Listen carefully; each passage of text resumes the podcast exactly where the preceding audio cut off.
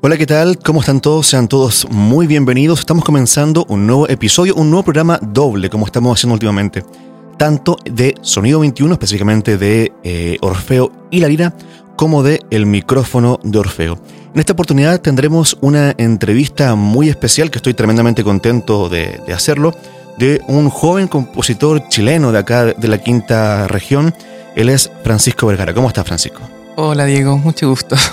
Muchas gracias por esta oportunidad. Oye, eh, he estado revisando con, con bastantes eh, ganas tu, tu, primer disco ya presente en las principales eh, plataformas de difusión musical en Internet, Spotify, Apple Music, en ambas está. Así es. Un disco de grandes influencias de músicos electrónicos, pero antes de abarcar eso, vayamos a cómo nace tu relación con la música. No como compositor, sino que como amante de la música. Bueno, eh, hasta una temprana edad mi interés en la música siempre fue fuerte. Eh, mi familia es muy arraigada a la música, a la buena música. Eh, y eso fue una. fue en pro a, a, mi gusto, a mi desarrollo en este campo.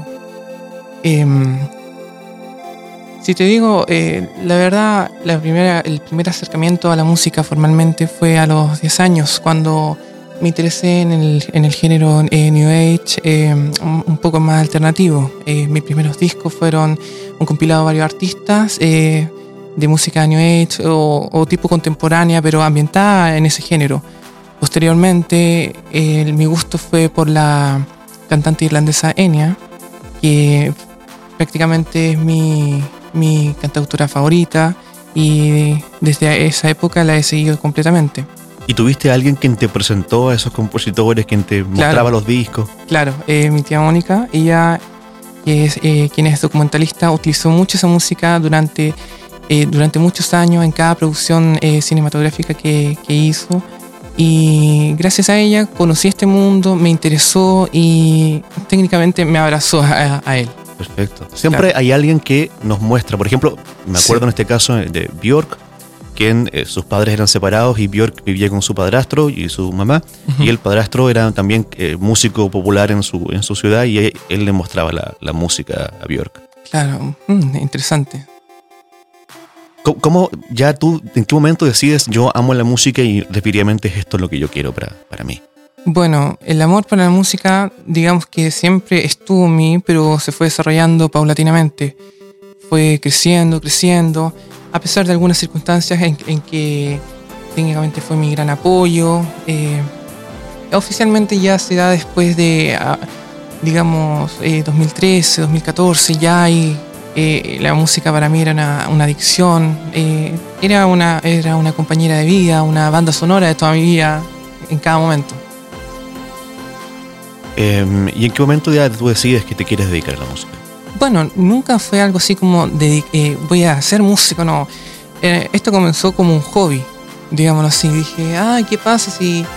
Bueno, eh, para iniciar esto, eh, yo estoy en, el género de la electrónica, estoy muy influenciado por el músico francés Jean-Michel Jarre. Eh, y con ello, mi interés en este género creció mucho siempre he querido experimentar mucho con los sonidos, con sonidos que no pueden, no pueden producir lo, los instrumentos convencionales, producir eh, sonidos que pueden ser deformados, eh, puedes jugar con ellos, puedes eh, cualquier cosa que tú, que tú quieras. Ya con eso me, gustó y em, empecé.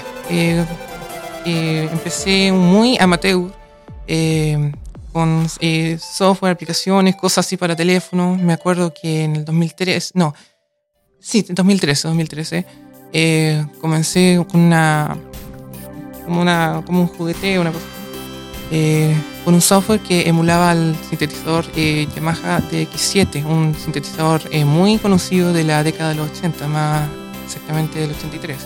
Bueno, me interesó mucho, era muy entretenido eh, descubrir todas las cosas, los patrones de ritmo, el arpeggiador, todo, todo lo, lo, que permitía el, el mismo... Acabas de tocar un tema súper interesante que es el, el, el, ritmo, ¿cierto? La armonía, aspectos, eh, los tres aspectos que, for, que forman la música, ¿no? melodía, armonía y ritmo. ¿Cómo te formaste tú en eso, aparte de la formación típica que nos dan en el colegio? Bueno, no no sabría explicarte muy, muy bien eso. No, no tuve una instrucción más o menos tan elaborada, pero en, sí misma la música, para mí, la entiendo. De, se, se eh, ¿cómo decirlo? Plasmarla, todo eso. Si tú me dices que te explique una, de una explicación, eh, digamos, eh, objetiva de, cómo voy haciendo cada armonía, todo eso, no sabría dártela exactamente. Pero es algo que nace, que es innato en mí y que lo, lo plasmo en cada composición, aún sin tener eh, conocimientos eh, formales de la, del área. Perfecto. Eh, hablemos sobre este primer álbum. Bueno, This is Real es un, es un álbum que para mí es un gran logro. Bueno, para, para comenzar, como te contaba, comencé con una pequeña aplicación que en realidad técnicamente todas las grabaciones que hacía eran incoherentes, eran apenas un, un, montón de sonidos disparatados, no, no había forma de, de secuenciar, de, de, poner un orden, de hacer un patrón de ritmo, de melodía. Eh, en el año 2000, de, de 2015 eh, conocí a un gran amigo por internet, que es mi mejor amigo Gonzalo Schaeffer, y él me, me, integró en este mundo de la música. Él, por cierto, es un gran músico, talentoso también, eh, fan de Jan Jagger. Y él me fue, me fue convenciendo de entrar a este mundo. Él me mostraba sus composiciones, eh, también grandiosas, muy bien elaboradas. Y me dice, ¿por qué tú no, no, no, te integras en esto? Y yo le dije, ah, bueno, eh, tengo algún problema de técnico, ya que me encuentro sin, sin un, un, dispositivo, un computador para trabajar la música. Aún así, eh, quise seguir con esto, con este mini proyecto que empezó en el, a mediados de 2013. Eh, ya en 2016 consulté en un grupo de Facebook dedicado a teclados clásicos, teclados vintage, si existía alguna, alguna aplicación para Android, ya que ese es el, el medio con el que yo me manejo, sobre composición musical, electrónica en, en general. Un miembro me comentó sobre esa, una aplicación para, para este medio llamada Chaos eh, yo quedé intrigado y la busqué. Días después la, la, descargué y... ¿Esta aplicación es de pago o gratuita? No, es gratuita. Ya. Claro. Para si alguien la quiere usar. Sí, sí, sí. Nuestros oyentes. Sí. Actualmente ya lanzaron una, una, actualización en enero o febrero, no estoy seguro. Bueno, eh, conocí esa aplicación. Se veía más o menos completa, pero en, en, de inmediato no pude usarla porque uno tiene que entenderla primero, todo eso. ¿Para qué es esto? Ta, ta, ta, cosas así. Ya. Eh, y un día, un día después, una semana tal vez, eh, me puse a, a, a verla, a, programar las cosas y empezó una, una, una improvisación. Y de a poco fui integrándole más elementos y fui dándole forma. Eh, y de ahí nació la primera composición que hice para este álbum, This is Real, llamada Evolutions, que el día de hoy es el décimo tema del álbum. Posteriormente, ya la, las composiciones nuevas nos hicieron esperar, ya que ya tenían conocimiento básico cómo usar la aplicación y cómo, cómo ordenar cada, cada, componente cada tema. Y, los días siguientes eh, ya fue solo eh, pensar en mi cabeza, eh, pensar qué, elemento en cada música servía y empecé a, a acomodar todas las piezas del puzzle hasta que emponaran de una forma tal que me dieron una armonía musical. Así nacieron los siguientes temas, Memories, Little Humans, eh, hasta terminar el disco con Blood and Heart. Así es. ¿Y los nombres cómo nacieron? Bueno, eh, como una acotación, me, siempre me gusta usar nombres en inglés porque eh, mi música quiero que sea para difundirla más internacionalmente.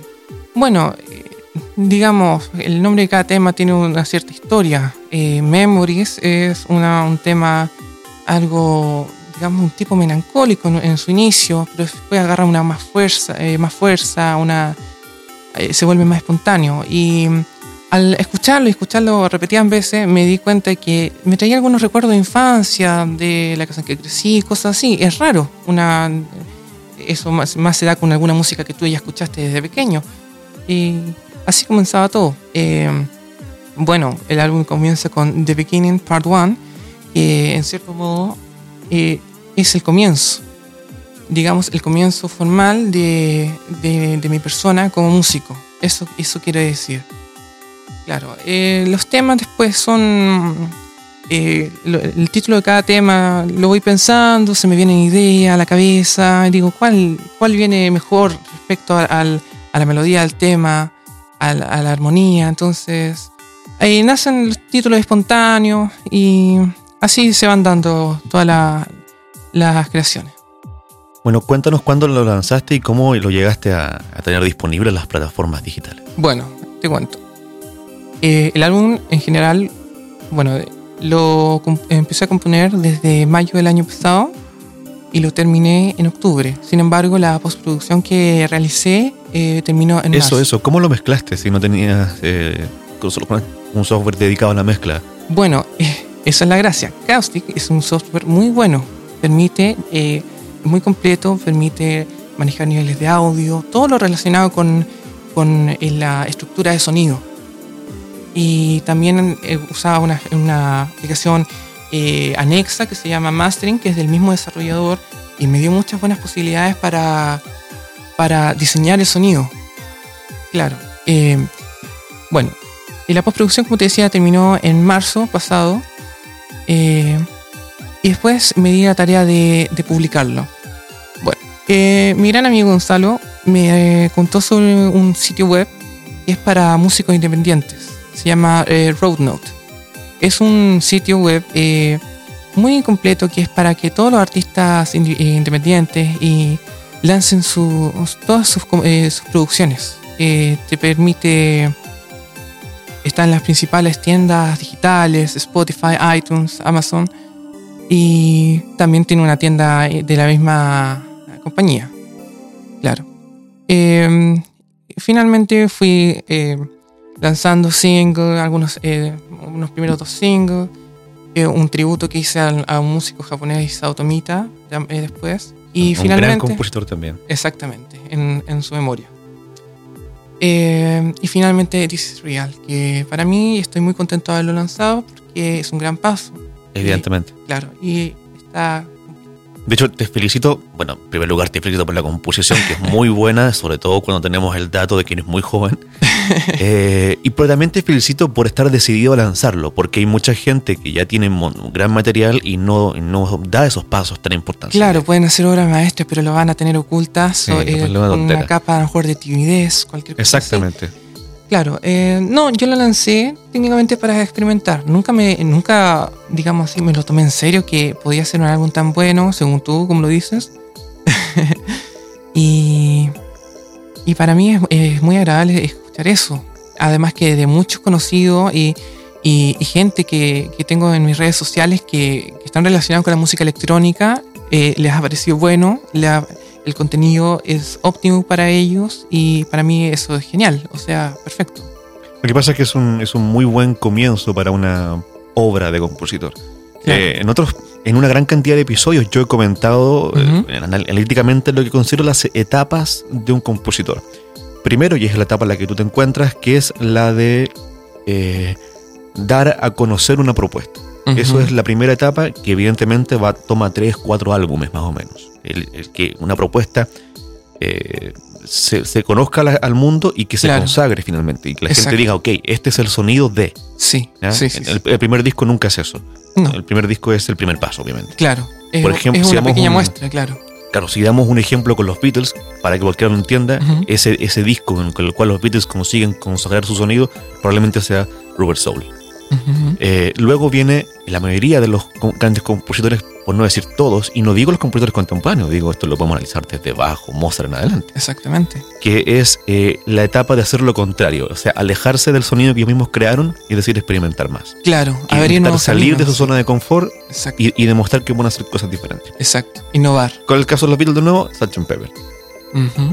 Eh, bueno, Revolver, Sgt. Pepper.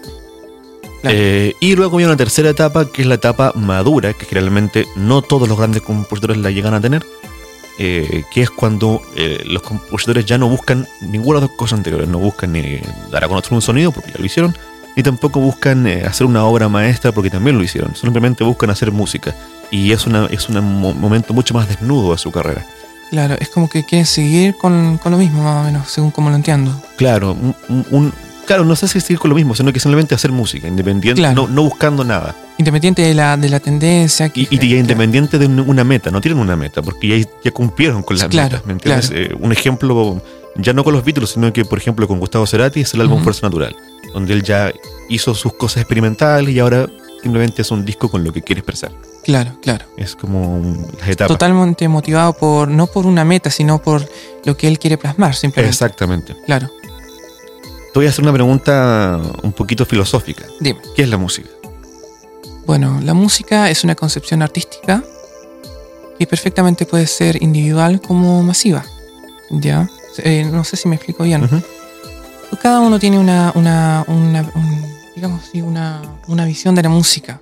La música puede ser potente, puede ser eh, más como tranquila.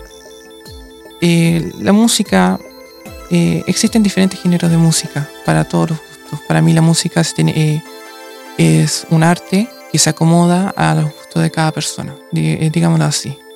Y en el caso tuyo que trabaja la electrónica y que hay una línea muy delgada entre música y diseño de sonido, Ujú. ¿qué crees tú que, que, que marca esa línea? Bueno, digamos que marca esa línea la experimentación. Ujú. Experimento mucho en, en mis temas, porque además... No, pero no, no hablo en tu música, hablo en general. En, En la general. música electrónica, ¿dónde está esa línea que digas esto ya no es música, esto es diseño de sonido? Es cuando ya un artista no quiere lograr un éxito comercial, sino quiere Ya. explorar otras áreas totalmente desconocidas, que para el público en general puede sonar raro, digámoslo así. Así yo lo, yo lo veo, no... Es, esa es como mi visión respecto al, al tema. Yo creo que es cuando eh, se quiebran los tres elementos básicos de la música y ya no encontramos armonía, melodía y ritmo.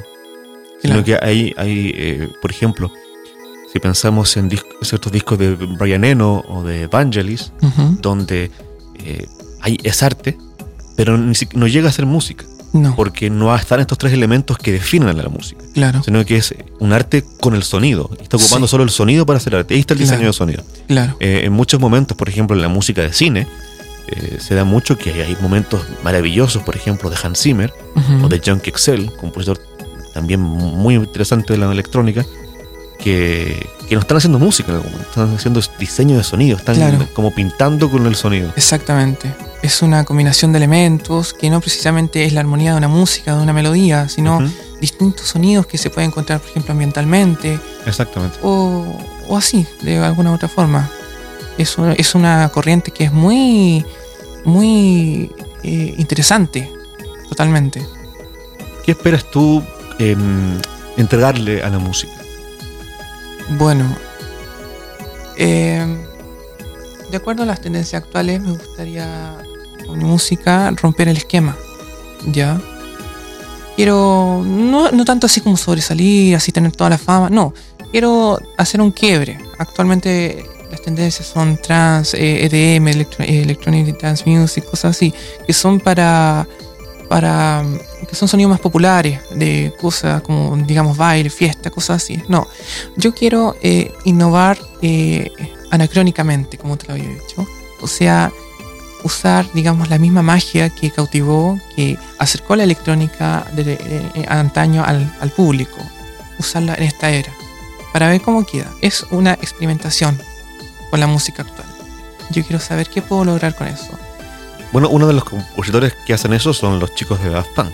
Sí, No sé si los ubicas bien. no, no mucho. No estoy relacionado a su Tienes sonido. que echarle una, una estudiada a sus discos. De acuerdo. Lo que Daft Punk mezcla un poco todo el sonido contemporáneo con eh, una experimentación mucho más compleja. ¿Qué se viene? ¿Tienes algunos discos ya? Me comentabas antes de iniciar la entrevista, tienes cosas ya preparadas. Sí, así es. Tengo mucho, muchas nuevas composiciones que las he estado creando todo este tiempo y que para mí han sido eh, creaciones muy eh, fructíferas, han dado mucho fruto. Eh, van más o menos de la mano del- de, mi primer álbum y aún así trato de innovar un poco más. Digamos, puedo decir que mi primer álbum no es tan serio, es un mosaico muy variado de sonidos, de, de, de ritmo, de percusiones. Ahora no, ahora trato de seguir una, una línea, eh, una- un concepto, una atmósfera. Exactamente. puedo decir que para, los, para el próximo tiempo, eh, tal vez final de año o el próximo año, eh, sacaré ya un segundo disco y espero que a la gente también le guste como este primero. Vamos a hacer una pequeña pausa, vamos a saludar a nuestros auspiciadores disquería Rock and Roll, Soundtrack Producciones y un abrazo bien especial para la gente de Mi Pet Viña, que fue el dueño de Mi Pet Viña quien me mostró tu trabajo. Así es. Muy agradecido. Eh, a la vuelta te voy a pedir que nos recomiendes a la gente que te escucha un disco para escuchar. A la vuelta de la pausa musical. O sea, de la pausa de, de publicidad. Mari, tanto tiempo, que gusto encontrarte por estos lados. Luli, ¿cómo estás, Gaya? Bien, gracias. Oye, ¿ese es tu perro Tommy? Sí, el mismo, está hermoso, ¿cierto? Sí, qué grande está y su pelaje tan brillante. Sí, es que compro su alimento en mi pet viña, que es mucho más natural. Oye, qué genial, dame el dato que Por tengo supuesto, que a mi te lo doy inmediatamente. Mi Pet Viña, el alimento 100% natural para tu perrito y gatito. Encuéntranos en 4 Norte 1179 Viña del Mar. O llámanos al 32-337-2592. Recuerda, Mi Pet Viña, alimento 100% natural para tu perrito y gatito. En Mi Pet Viña, cuidamos a tu mascota.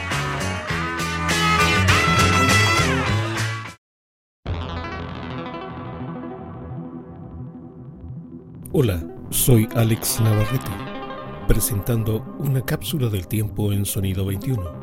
En esta oportunidad, el piano.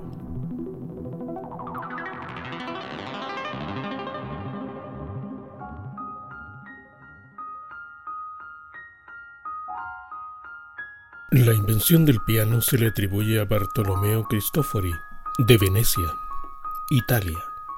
Según una información no tan precisa, el primer piano moderno fue fabricado alrededor del año 1700. El funcionamiento básico del piano es mediante un teclado que acciona un martillo que percute una cuerda. Cuenta con una caja de resonancia de madera, que es el mueble que cubre el mecanismo del piano. Esta caja de resonancia le da el timbre particular al piano. Prácticamente todos los pianos modernos cuentan con 88 teclas y además con tres pedales que permiten dar color tonal al sonido o atenuarlo. El apogeo de la fabricación del piano fue en el siglo XVIII en Viena. La revolución industrial provocó una gran evolución del piano en cuanto a la calidad de los materiales de fabricación.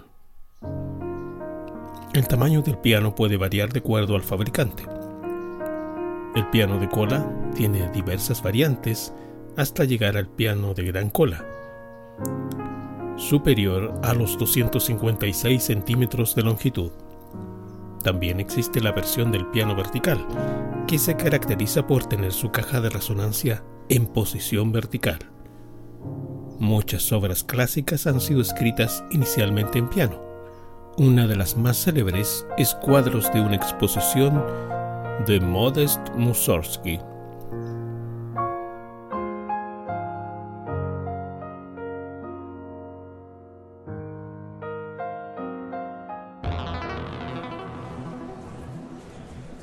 Hola Diego, ¿cómo estás?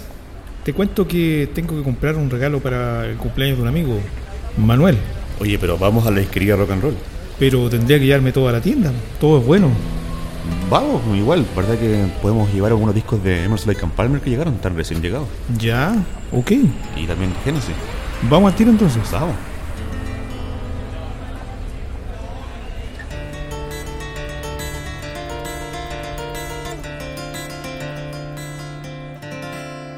Disquería Rock and Roll, discos compactos, vinilos, Blu-ray y DVD. Y si no está en Chile, te lo traemos por encargo en 10 días.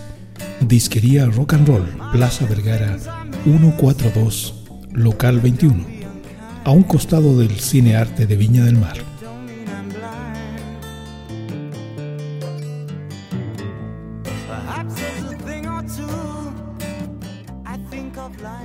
Volvemos eh, de la pausa comercial habiendo saludado a nuestros auspiciadores quienes hacen posible estas conversaciones sobre y desde la música.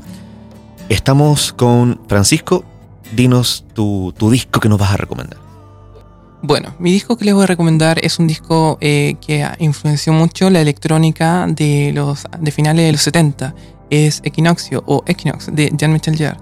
Es un disco que después de su predecesor Oxígeno eh, es muy potente y logró, digamos, consagrarlo en la escena musical. Yo recomiendo, francamente, eh, que lo escuchen. Es un, es un álbum con una atmósfera muy experimental, muy... Es para hacer un viaje con él, totalmente. Es altamente recomendable. Bueno, para muchos, incluyéndome, Jean-Michel Jarre y serían los padres absolutos de la electrónica. Sin embargo, que la electrónica existe algunas décadas antes que ellos empezaron a trabajar. Técnicamente, la electrónica em, eh, en, en, su inicio, más, más, más, más cercano, empezó eh, en 1800 con los primeros, eh, te, eh, digamos, teclados, órganos, claro, cosas así, claro que, que se sí. fueron perfeccionando. De hecho, sí, alguna definición podría decir que incluso el jazz era música electrónica, porque era música que se trabajaba el sonido electrónicamente. El momento que tú amplificas una guitarra eléctrica y la distorsionas, ya estás trabajando música electrónica en realidad. Eh, pero, eh, ¿cuál es la gracia? ¿Cuál es el, valor tan importante que tienen tanto Jean-Michel Jarre como Vangelis? Que en realidad le dieron un sentido a la música electrónica. Y ya no era simplemente. Porque aquí hay una, hay una cosa. Valoramos mucho, los amantes de la música, la experimentación. Pero hay que tener cuidado con eso. Porque eh, existe una experimentación que es eh, inocua, que no tiene sentido. Existe una experimentación que es simplemente por experimentar. Claro, Y esa experimentación generalmente no trae grandes obras, porque es una No. persona que simplemente está queriendo diferenciarse. claro, En puede cambio- hacer algo totalmente incoherente que a lo mejor no, va a llegar al, al público como el, el artista quiere. Y no va a ser bello tampoco, ese es el punto. Claro, En cambio, la, la experimentación que es en búsqueda de la belleza, como lo empezaron a hacer los primeros músicos del romanticismo, porque en realidad los padres de todo lo que, lo que escuchamos son los músicos del, del romanticismo, Beethoven, Wagner, en fin. Eh, y lo que hacían los, músicos románticos era que experimentaban, pero en función de la búsqueda de la belleza. claro, Y tanto Vangelis como John Mitchell Jarre hicieron eso. Y hicieron algo como que es aún más importante, que es acercaron, hicieron lo mismo que hizo el rock and roll anteriormente, acercaron la vanguardia de la música popular con la las estructuras de la tradición europea. exactamente. Piensa tú que ambos compositores, Jean-Michel Jarre y Vangelis, es- grandes de sus primeras obras, estaban compuestas como si fueran conciertos de música clásica. Claro, Pero en, pa- en para parte- sintetizadores. Claro, en partes así divididas. De en- hecho, en eh. Oxígeno podría considerarse un concierto para sintetizador. Exactamente. Y eso es fascinante. Claro. o sea, tomar toda la tradición europea y simplemente contextualizarlo al siglo XX. Claro, es una, Esa es una- una importancia de innovación de una estructura clásica. Exactamente. Claro, Y, y en el rock and roll en algún momento, por ejemplo, cuando The Who hace Tommy, que le llaman la ópera rock, aunque le llamaría la cantata rock, es lo mismo. Es tomar una estructura de la tradición europea y entregarle la vanguardia de la guitarra eléctrica, del, del ritmo 4-4 y todo ese tipo de cosas Exacto. que son propios del siglo XX. Entonces, siempre en los grandes compositores hay esto de acercar lo que está pasando con la tradición. Exacto. Y, y- y en eso es, Es una, for- es una forma de acomodarlo, de que no sea un cambio tan brusco para, para el oído de- del, del público de la época. Además Eh, que tiene que haber un encuentro siempre entre la tradición Claro, y la claro, claro. Bueno, Eh, referente a la electrónica, puedo decir que en los años previos al, por ejemplo, al lanzamiento de, de Oxígeno en el 76, eh, la música era, digamos, muy cuadrada. Eh, chocaba mucho con, con- con el oído de la gente. No estaba, no- mm, era un, un sonido totalmente experimental y que yo creo que en algunos casos puede haber sido un tanto molesto, algo así. Bueno, los, no- los, músicos que, que desarroll- eh, desarrollaron su sonido en esta década Como Kraftwerk. claro, acercaron y moldearon la música, su sonido, para que fuera algo más eh, suave para los oídos y provocara... Es más musical también. Claro, claro. Y, y se acomodara a los gustos de la, de la época y así lo hicieron. Bien, perfecto. ¿Algo que tú quieras eh, agregar, una reflexión final, algo- para ir a ir despidiéndonos? Bueno, referente a los nuevos músicos, eh, me doy de ejemplo yo mismo. eh, yo apenas uso una pequeña, pequeña pero completa y buena aplicación para, para eh, tablets, cosas así. Y me gustaría decir que a todos los que quieran ser músicos y no están seguros de, de, de si pueden llegar a, ser exitosas, puedo decir que no hay pequeños músicos. Hay músicos nomás temporalmente limitados por diferentes cosas, eh. Cualquier músico, eh, si hace algo bueno, puede lograr un éxito. Completamente de acuerdo.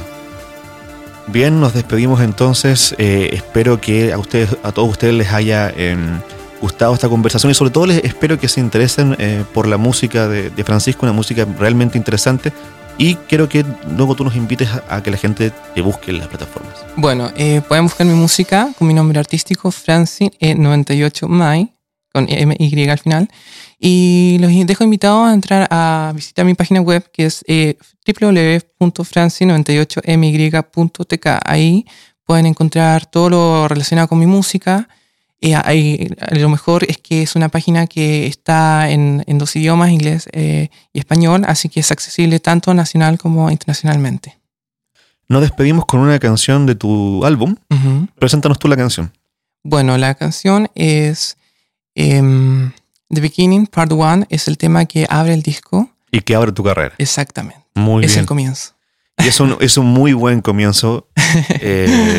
Muchas gracias a todos los que nos escucharon. Como recuerden, nos pueden eh, seguir en arroba sonido-21, también en eh, arroba mic-orfeo, tanto en Twitter, en Facebook, Sonido 21 y el micrófono de Orfeo. Vamos a dejar aquí en la descripción de este episodio los enlaces de Spotify y Apple Music de este álbum. Muchas gracias y hasta siempre de la música.